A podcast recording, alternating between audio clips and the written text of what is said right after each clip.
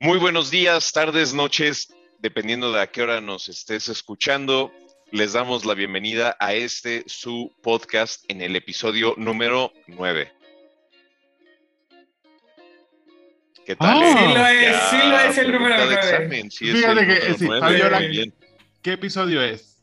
El 9. Ok, e- en el transcurso del episodio te podemos preguntar de forma ¿Aleatoria? Aleatoria. aleatoria. Sí, sí, sí. No, ya lo apunté, ni para qué les digo que no. Pues bueno, me da muchísimo gusto estar aquí en otro gran episodio. Jerry, ¿a quién le quieres mandar saludos en este episodio número 9? Yo le quiero mandar saludos en este episodio número 9 a muchísima gente que nos escucha. A todos esos fans que no sabemos cuál es su nombre, pero sé que nos escuchan. Les mandamos un gran saludo. A ti, amigo, amiga, amigue, que nos estás escuchando. Fabiola. Yo le quiero mandar un saludo a... Ay, no sé, amigos, no pensé en quién saludar hoy. la Sí, yo tampoco no pensé. No había pensado en eso. Los agarré en curva. Una disculpa, pero bueno, Sí no. ¿Sabes a quién sí le voy a mandar un gran saludo? ¿A A? Cita Marmolejo. Ay, No sé si nos está escuchando, pero le mandamos un gran saludo hasta una isla cruzando el Océano Atlántico, que ya está allá. Saludos, saludos a, hasta A por allá. Y a Rosita Linda también. Le mandamos Yo. Justo me platicaron que hay de dos personas que no se pierden de nuestro episodio, que son compañeros de trabajo. Entonces, saludos también a Carla y Andrea hasta la re- gran República de Perú y de Uruguay. No sé si son ¡Guau! república, ¡Órale! pero bueno, tenemos sí, claro, ¿no? escuchador, Son repúblicas. sí, sí son repúblicas, ¿no? Pero bueno, tenemos eh, audiencia en Perú y en Uruguay. Entonces, muchísimos saludos hasta allá. Y yo saludos a todos mis amigos del Estado de México. De Bosque Real. Todo lo Aparte, de- ¿Qué dice O sea, la banda? Fabiola es una gran, gran afriti- o sea, fascina ser una gran ciudadana del Estado de México. O sea, Sí, lo patrocina de una manera, conviene, es de como repente es como provincia que y luego el el Estado de México. Sí, exactamente, sí, como que de repente es DF, luego Estado de México, luego sí, luego no, pero sí, La gente cualquiera que del vaya a Estado de visitar a la México es la más cool. Eh, no lo dudo y, totalmente de acuerdo, pero sí necesitas tener visa para ir a visitar a, a mi queridísima princesa. Así lo es. Para Oh, sí. yo siempre insisto, lo único que me falta decir en el podcast es puntualmente en qué edificio y en qué Sí, departamento vivo. Sí, sí. Tal cual. Sí, en algún, tal vez en el episodio número 100. Igual en el episodio 100 se revela esa gran información. Puede Sí, sí, ser sí. una gran posibilidad, pero acuérdense que en nuestro episodio si no vamos a estar muy ocupados en las Islas Canarias. Es cierto. Ese no era en el 150, pero a ver, yo no estoy No, no, no, no, que no, sea en el ver. 100. 100% queda Tomás, menos, sí. Tomasito, en el 100. Perfecto. Vamos, seamos ambiciosos, amigos. Iberia, nos lo podemos- lo vamos- Iberia, tú, amiga de marketing o amigo de marketing de Iberia, tú sabes lo que tienes que hacer. Mándanos unos boletos. Pero bueno. En fin, eh, así como las noticias vuelan, estoy seguro que también vuelan hasta nuestra gran república hermana del Estado de México. Entonces, Fabiola, empieza por favor con las top news. ¿Qué noticias hay esta semana? Aquí desde Bosque Real les traemos. Me da mucha risa porque un sí, bueno, ojalá siempre van a ser bienvenidos en mi casa, el día que quiera caer toda la banda, que hay espacio para todos, pero sí es, sí es bien factible. Muchas veces ya me han regañado de sale tu dirección y yo, bueno, pues pásenle, aquí sí les invito un café siempre para que podamos comentar de las siguientes tres noticias que hoy les traigo, porque sin duda alguna han pasado muchas cosas alrededor del mundo. Como saben en este podcast, nos gusta tener la noticia bonita, la noticia amena, esa que va a cambiar tu día, que te va a hacer tener más felicidad, más fe en el mundo. Están pasando muchas cosas. La vez pasada el señor Gerardo nos trajo reseña de todo lo que pasó desde Glasgow. Y yo hoy me puse a pensar qué era lo que quería compartir con toda esta audiencia y me puse en la mentalidad de traer tres buenas noticias. Afortunadamente encontré tres muy buenas noticias con respecto al mundo de la medicina que no podemos perder de vista y que van a dar mucho de qué hablar. Empezando porque ya comenzaron con los ensayos clínicos de la vacuna contra el cáncer de mama. Después de 20 años de investigación, eh, los médicos de la clínica de Cleveland anunciaron estos ensayos clínicos en humanos de esta vacuna que espera ayuden a prevenir la formación pues, más agresiva y letal de este cáncer de mama. La vacuna apunta hacia la proteína G-lactoalbumina, que ahí si no después me corrigen porque la química y yo no somos tan amigos.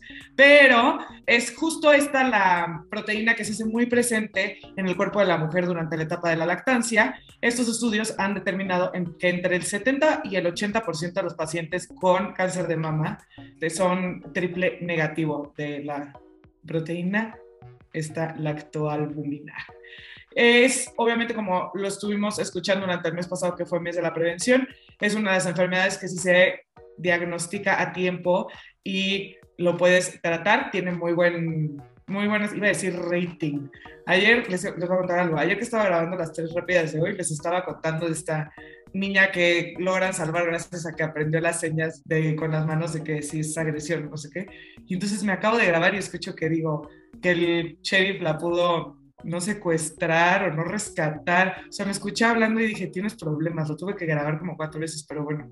Eh, además de evaluar que en esta excelente noticia de la vacuna contra el cáncer de mama, la producción de la proteína, la vacuna va a experimentar cuál es eh, la respuesta inmunológica para impedir el crecimiento de estos tumores. Es una noticia que a mí en lo personal como mujer te da mucha tranquilidad, mucha paz creo que venimos de un mes de mucha campaña de prevención y de que nos revisemos, pero no está mal volverlo a repetir y saber que existen muchas posibilidades porque es mucho más normal de lo que nosotros pudiéramos pensar. El tema del cáncer de mama es una de las principales causas de muerte de la mujer aquí en México, entonces qué gran noticia.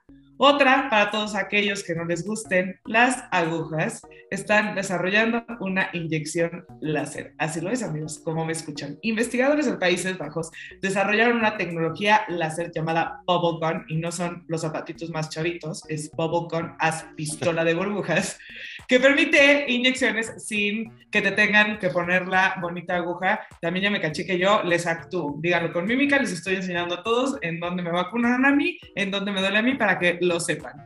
¿Qué es lo que hace esta bubble gun? Va metiendo con láser y en pequeñas cantidades el líquido que va a penetrar durante todas las terminaciones nerviosas de la piel, no causa dolor, no provoca daños en la piel, entonces ya no va a haber esa generación con su marquita de vacuna que a nosotros todavía nos tocó. David Fernández Riva, profesor de la Universidad de Twente y es investigador afiliado al Instituto Tecnológico de Massachusetts, fue el que fundó esta idea. Espera que este inventor no solo ayude a que más personas se vacunen por todos aquellos que tienen pánico a las agujas, sino que también evite el riesgo de contaminación por agujas y reduzca los residuos médicos. La Bubble va a costar la módica cantidad de 1.73 millones de dólares y se espera que este mes se presente una solicitud financiera para que puedan comenzar las pruebas con humanos voluntarios, según el creador de esta Bubble. Y por último, para cerrar con broche de oro, como ya saben, hemos retomado nuestra vida mucho más habitualmente, con que si ya no tan Susana distancia, porque ahora sí ya uno ve a la gente y los quiere abrazar. Ayer, hace mucho no había visto yo a compañeros de la carrera y ayer los vi y claro que los quise abrazar. Decía, pues tenemos años sin vernos, sí vale la pena un abrazo. Y ahora Pfizer eh, anuncia que su píldora contra el COVID-19 es 89% efectiva contra la hospitalización y muerte. Como saben, tenemos muchos medicamentos que se pueden aplicar vía intravenosa, pero no habíamos tenido algo que se pudiera tomar. Esta píldora antiviral experimental contra el COVID-19 es un medicamento llamado Paxlovid. Logró bajar el 89% de riesgo en hospitalización y muerte entre los pacientes adultos que contraigan el COVID-19.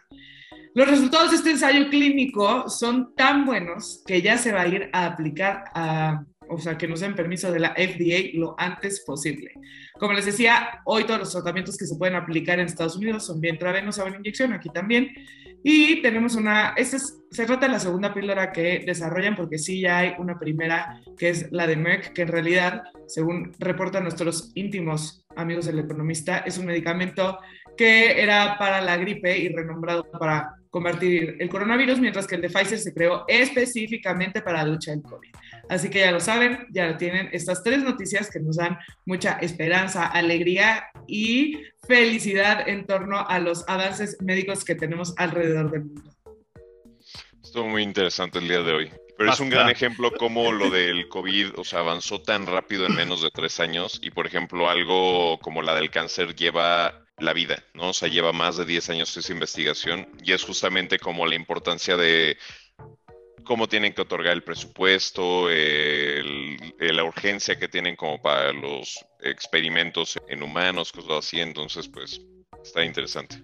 Yo creo que ya había más investigación. Ahí tocaste un punto como muy relevante, pero es lo mismo que decía Fabiola con la, por ejemplo, con la pastilla de Merek, ¿no? Que decían, pues ya la teníamos, simplemente hicimos pruebas con el COVID y a ver qué tal jalaba. Yo, yo sí creo que ya había como un estudio como muy atrás, como en caso de, solamente que en lugar de ser el puesto 100 de 100 de prioridades para las farmacéuticas, se volvió el primero, ¿no? Es que de hecho esto es como crónica de una muerte anunciada. Hay un libro muy bueno que le vamos, y lo habíamos platicado ya desde la temporada pasada porque es un tema que sigue latente, en donde muchos especialistas, mucha gente que se dedica a estudiar el movimiento y la evolución de los humanos, esto es una pandemia que ya venía anunciada, en donde justo decían el distanciamiento social, la práctica de lavado de manos, las enfermedades inmunodeficientes y las enfermedades de vías respiratorias, es algo que nos enfrentamos mucho porque la contaminación es una cosa y las defensas bajan, y entonces es como cíclico y también lo comparan mucho a lo que ha pasado con la peste negra, contra la varicela, existe de verdad un estudio muy interesante que hoy se está cumpliendo mucho de lo, de lo que decían. Entonces, qué paz que haya esta gente que se dedica 20 años de su vida a estudiar algo que nos puede ayudar tanto, qué paz que tengamos estos medicamentos que como dice Jerry, yo creo que ya lo traían ahí medio estudiado, simplemente ahorita pues tuvieron que meterle, ahora sí que tuvieron que subirlo en el pipeline, porque ahora sí ya se nos contagiaron, entonces por ese lado me parece espectacular porque sí tenemos que tener muchísima más fe y echarle muchas más ganas a decir, este, porque ayer justo Marco me mandaba un meme que el 2021 de todo el mundo de, ay, por favor, Dios, que no pase nada, nos queremos morir, 2022, Dios decía de, ¿y sigues aquí? O sea, ya como muy a torre pues, burla, entonces... Hay que cuidarnos, amigos. La OPS, la Organización Panamericana de la Salud, después de los eventos masivos que han habido en la Ciudad de México, como el Gran Premio, viene el Corona Capital el siguiente fin de semana, el desfile del Día de Muertos. El desfile, del, Día, de Muertos. Están diciendo de que, amigos, agárrense porque ustedes van directo para una cuarta ola. Sí. Y sí, estaba viendo las imágenes de la Fórmula 1. O sea, todos abajo con el DJ y mi medio tapado casi. Sí, claro.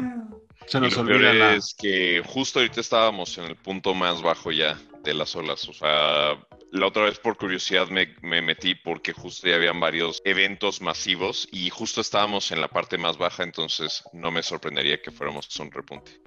Ay, solo por favor que no me cancelen mis conciertos. Eso es lo que me da motivación todas las mañanas para despertarme y decir, ya voy a un concierto. No te puedo asegurar nada, amiga, ¿eh? pero... Sí, Lloro. a ver qué pasa. Es un mes, un mes y aguantamos porque va a ser Navidad Buen Fin. Nos vuelven a encerrar en enero. Los semáforos se los pasan por el arco del triunfo ya ahorita. Pero bueno, amigos. Pero bueno, pues voy a seguir con mi tema de sobremesa. Fíjense que este es un tema que de hecho lo hemos conversado inclusive los tres en nuestra sobremesa, en nuestra propia sobremesa. Pero es el de, ¿qué opinan ustedes de, las nanis? ¿No? O sea, tal cual una nani, por ejemplo, para que cuide a tu hijo, uno. O que lo cuide quien te ayuda con la limpieza, o de plano eres una madre súper aprensiva que no le gusta que nadie cuide a tu hijo o como siempre estarán ahí los tíos, los suegros, los abuelos, mamá Yoya.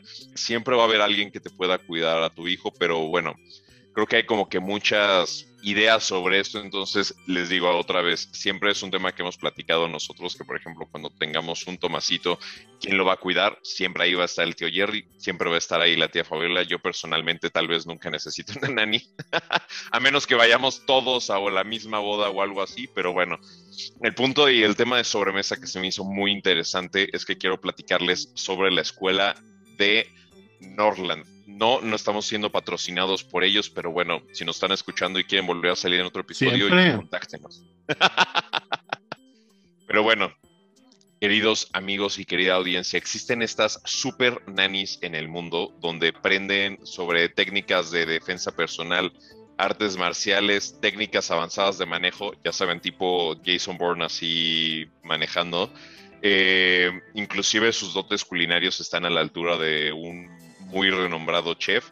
Y bueno, pues estas son como las super nannies, que son una combinación entre Mary Poppins y James Bond. Entonces, esta escuela se llama Norland, que lleva esta escuela más de 130 años de existencia.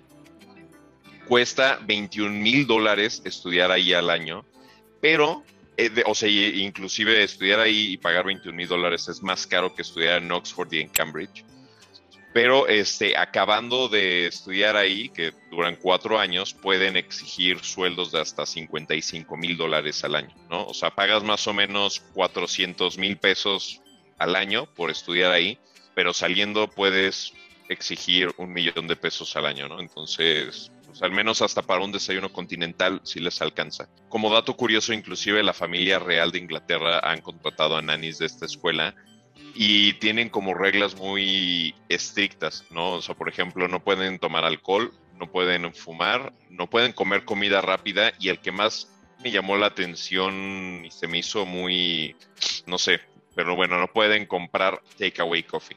¿ok? No, no las pueden ver comprando takeaway coffee. ¿Por qué? No lo sé. A mí se me hace muy nice ir al Starbucks y comprar ahí tu Starbucks, pero bueno, ellas no se los permiten. Entonces ya lo saben que existe esa escuela, por si de repente algún día el tío Jerry no puede cuidarles a sus hijos, pueden pedir a su nana de Inglaterra. ¿Qué opinan sobre esta escuela de tanto renombre? Sinceramente yo no sabía que existía y que existían nanis tan caras. Yo tampoco lo sabía, pero qué interesante, ¿no? Sí, la verdad. Sí. O sea, la verdad es que está súper interesante y ya sé por qué no compran un takeaway coffee. ¿Por qué? Porque como son agentes espías también,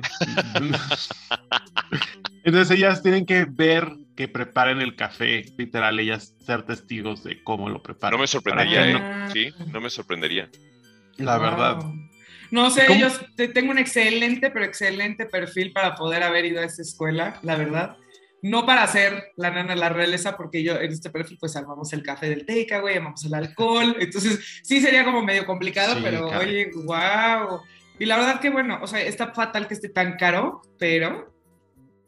Pero, o sea, así te lo venden, o sea, que sí, sí está caro, pero bueno, ya vieron que... Es redituable. Sí, en, en menos de, en dos años justo ya recuperas la inversión. Entonces, sí, yo no sé. Espectacular. ¿Ustedes han hecho la cuenta si ya recuperan la inversión en sus carreras? Ay, no, amiga. No he querido meterme en. Sorry. Ahora que lo dices, es como que una muy buena pregunta, ¿eh? No lo había pensado hasta ahorita. No, yo tampoco lo había pensado. Pero bueno, entonces, como pueden ver, pues sí es muy redituable. ¿Por qué? Porque en dos años eh, recuperan toda la inversión.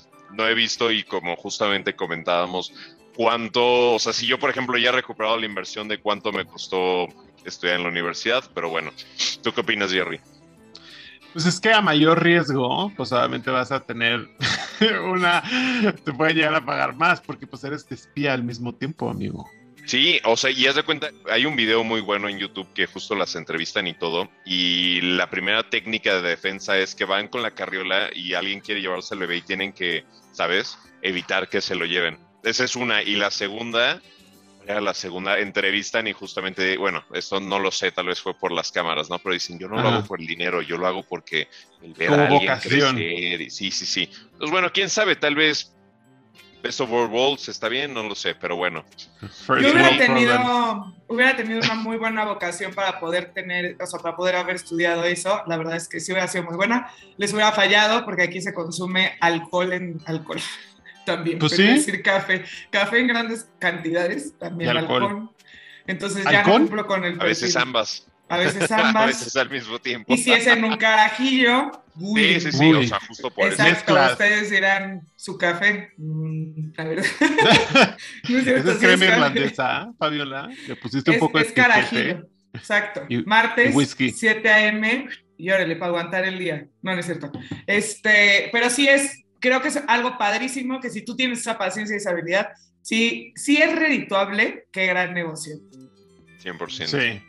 Y bueno, Jerry, vámonos con tus tres noticias de los chismes, de la farándula, de, lo que nos interesa. No, todo nos interesa. Esta noticia de Norland está fantástica, amigos. Pero como, como bien nos dice nuestro amigo Tomasito, Radio Pasillo llega a tus oídos. Y empezamos con que Sarah Jessica Parker es la portada de la revista Vogue Estados Unidos para el mes de diciembre. Es la promoción del spin-off de la serie Sex and the City que se llama En Just Like That. En el artículo mencionó sobre sus canas y los ataques misóginos que ha recibido por envejecer. Ella agrega que es más fácil juzgar a una mujer cuando tiene canas que a un hombre. ¿Qué es lo que tiene que hacer una mujer al envejecer? Esconderse. Fue lo que comentó en el artículo de la revista. La serie en Just Like That regresará el próximo mes de diciembre a la plataforma de HBO Max. En un mes, amigos. Ahora seguimos con esta noticia que ya que después de varios intentos de llevar la obra musical Wicked a la gran pantalla, ya es un hecho que se realizará. La dirigirá John M. Chu, que hizo las películas de Crazy Rich Asians, Into the Heights, una obra de Lin Manuel Miranda. Y esta semana anunciaron eh, a las actrices que protagonizarán a las brujas del mago de Oz, Glinda y Elfaba y serán Ariana Grande y Cynthia Erivo, aunque no dijeron quién interpretará a quién. Esto lo anunciaron las dos en sus Instagrams, ambas al mismo tiempo. Y esa noticia que está dando mucho de qué hablar es que se estrena la película de Marvel Eternals y tuvo unos buenos números en taquilla en su primer fin de semana. Estuvo recaudando alrededor de 71 millones de dólares, pese a que tuvo malas críticas y de que de ahí vamos a partir en esta noticia preciosa. Y esta es la primera película del universo de Marvel que tuvo una calificación de 48% en Rotten Tomatoes.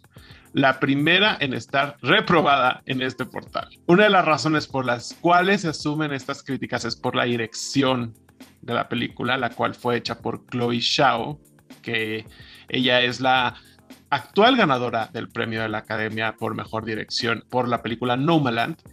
Y esto porque la columna de Owen Gliberman en Variety tocó un punto que si la crítica es tan dura con esta película es porque Shao es la primera mujer dirigiendo una película en el universo de Marvel. Entonces, ¿ustedes creen que por ser mujer influye otra visión en la película de superhéroes? No. 100% no. Y sabes qué, yo de hecho que soy gran fan de Marvel, me da mucha pena decir que no he visto esta, tampoco he visto la de Chao Chin, tampoco he visto la de Venom, me he perdido varias. Pero es que cuando uno se la pasa viajando es complicado. Sí, ¿verdad? Es como... Sí, Creo que llevamos varios fines de semana fuera de México. Bendito Dios, tu trabajo da para eso, amigo. No, es... Si nos quieres platicar a qué te dedicas. Pero próximamente lo van a poder. En el Instagram Live le preguntamos. Ah, ándale, exactamente. Oye, no, pero yo no he visto Eternals. Justo mis papás fueron al fin de semana con Borreguito y a la señora Borrego sí le gustó. Dijo que lo mejor es la escena post créditos. Creo que el cast. También, no, pues si no lo he visto, ¿cómo te voy a contar? te, podría contar de Dear Evans, no de, no de Eternals. Tendremos que ir a ver Eternals. Pero las escenas post-crédito que como siempre causan mucho revuelo. Mariana no es que siga como muy puntualmente la historia de Marvel, entonces creo que ahí también hay, hay como un punto ciego para que pudiera ella juzgar la película, pero el cast es muy bueno. Creo que también abusaron con el tiempo, creo que es una película muy, muy larga y ni que fuera la de los Avengers, que es así, ameritaba que estuviéramos ahí tres horas sentados comiendo palomitas, pero en esta ocasión no lo sé. A la que sí me dan ganas de decirle, amiga, por favor, recoge tus Barbies, es a nuestra amiga Sarah Jessica Parker, porque ¿qué es eso de que qué tiene que hacer una mujer cuando envejece esconderse? Creo que sí nos tiramos tantito no. drama. No, o sea, pero es que sí tiene un buen punto. Ella puso en comparación. Ella es muy amiga de un conductor de Estados Unidos que se llama Andy Cohen, que es sí tiene sus canas y demás. Y ella lo pone como ejemplo y le dice, por ejemplo, Andy Cohen tiene mi misma edad, trae canas y nadie le dice nada. Pero si yo traigo canas, porque sí recibieron muchísimos ataques nuestras amigas de Sex and the City cuando... Sí. O sea, pues es que miren, les voy a decir algo. En primera, yo amo a Sarah Jessica Parker. Saludos, tía. Eh, gracias por escucharnos. Estoy seguro que nos escucha. Es JP. Sí, sí, sí, sí, sí, sí, sí. Pero, a ver, yo la amo, pero sí, o sea, acabo de ver la serie de. Bueno, la serie de Sex and the City, la original, que se grabó hace, ¿qué? ¿20 años? Mm, sí, más o menos. Un poco más, ¿no? Y, pues estaba ella que en sus 20, 30 y de repente, o sea, la acabo de terminar de ver literalmente hace dos semanas y de repente ya veo fotos de ella saliendo en esta serie, es como, wow, ya pasó mucho tiempo. Y no es como crítica que envejeció, porque de hecho creo que envejeció con mucha gracia, lo cual es muy difícil pero sí te da una impresión de ya pasó mucho tiempo, ¿no? A mí 100% nada me parece más interesante que un hombre con canas, a mí me parecen guapísimos con canas, pero obviamente en el tema de lo que se espera del estereotipo de la mujer, lo entiendo, por esa parte sí, afortunadamente si tú estás conforme con tus canas, hay mujeres que se ven bellísimas con el pelo todo plateado, hay Claro. quienes pueden darse su ayudadita y también hay muchos hombres que lo hacen, que no lo digan es diferente, pero claro que ahí están con su Just No, pero- de... 100%. Pero no, yo sé, pero sí se llega a juzgar más fácil a Sí, es- una mujer sí. por sus canas, que eso también es lo que se refiere. O sea, por envejecer es más fácil juzgar a la mujer que juzgar al hombre. Sí, pero- nadie ha hablado de Mr. Big, que también sale ya, ya en tío. Mr. Big me parece tan guapo. No, pero... pues ya, ya todos.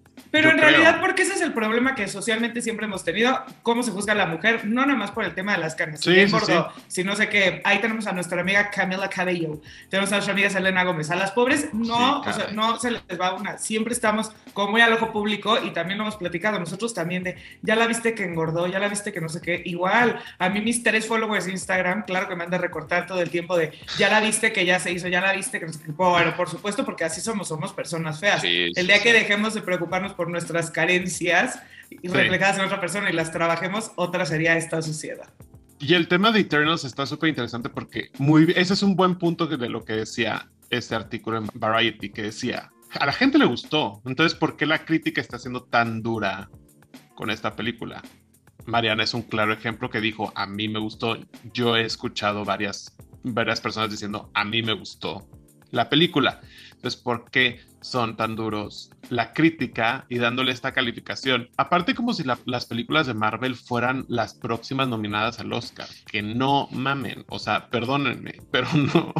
O sea, Yo pero que no estaba pensando, "Ah, Gerardo, qué agresivos Sí, como que te lo tomaste hoy". muy personal, pero No, a pues todos es que- aquellos fans de Marvel, yo, aquí tienen a su representante, no se preocupen.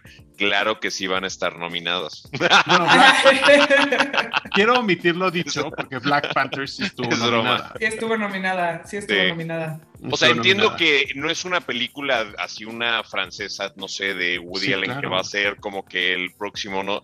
Pero bueno, a ver, a final de cuentas es una película de entretenimiento y de nuevo, para todos aquellos fans, te pierdes una película y ya no la entendiste a las cinco que siguen, entonces aún así tendremos que verlas. Y también Y- para todo hay público. Yo sí creo que le han de haber puesto como más, más ojo clínico al tema por, por, Sí. por lo de la producción, porque no estaban acostumbrados a tener una productora mujer atrás de estos de estas grandes historias, porque Juan Sagen los encasillamos en que tiene que ser un iba a decir un geek así como Thomas Crown, pero no Sí. es que sea geek, disculpen.